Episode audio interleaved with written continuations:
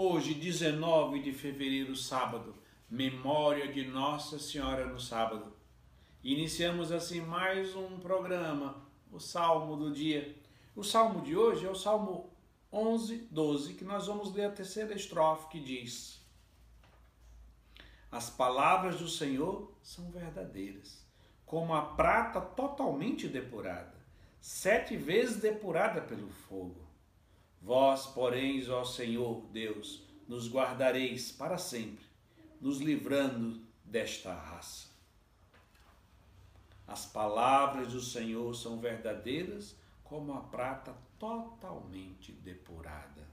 A liturgia da palavra de hoje é toda dedicada, centrada na força da palavra.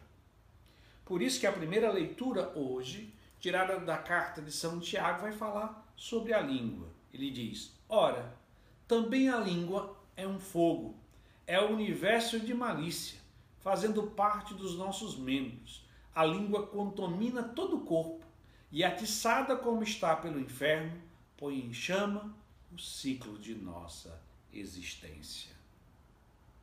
Então, São Tiago vai falar sobre o poder da língua, a língua no sentido de palavras, palavras que nós proferimos. Mas no Evangelho de hoje, nós vamos ver a cena bíblica mais extraordinária e mais bela de todos os evangelhos, que é o momento aonde Jesus convida Pedro, Tiago e João a subir uma alta montanha. E lá se transfigura, fica todo luminoso, revelando assim a sua identidade de filho de Deus aparecendo Moisés e Elias. E no meio da nuvem vem a voz. Ouçamos o que diz o evangelho de hoje, que é tirado de São Marcos.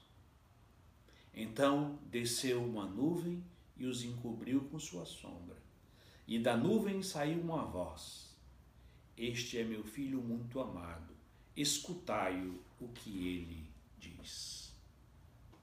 Na transfiguração de nosso Senhor Jesus Cristo, nessa manifestação, nessa epifania da Santíssima Trindade, onde nós vemos a voz do Pai, a nuvem, que simboliza a presença do Espírito Santo, e Jesus todo transfigurado, Filho, então a Santíssima Trindade que se revela a nós na transfiguração de nosso Senhor Jesus Cristo.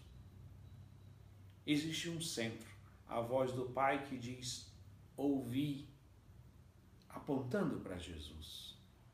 Que nós devemos escutá-lo. Jesus é a palavra do Pai. Jesus é a palavra eterna do Pai. Por que palavra? Porque Jesus é aquele que revela quem é Deus. E o que devemos e podemos fazer para nos aproximar que ao contemplar Jesus todo luminoso, aquele que é Deus de Deus, luz da luz, Deus verdadeiro de Deus verdadeiro, gerado, não criado, consubstancial ao Pai. O nosso coração seja movido a obedecer à voz do Pai e escutar, meditando as sagradas Escrituras, fazendo lexo divina, e o que é fazer lexo divina? É meditar as sagradas escrituras para encontrar a Cristo, que é a palavra eterna do Pai. E assim nós concluímos, rezando mais uma vez a terceira estrofe do Salmo 11, 12, que nós vamos ler a terceira estrofe que diz: As palavras do Senhor são verdadeiras como a prata totalmente depurada, sete vezes depurada pelo fogo. Vós, porém, ó Senhor Deus, nos guardareis para sempre, nos livrando desta raça. Amém.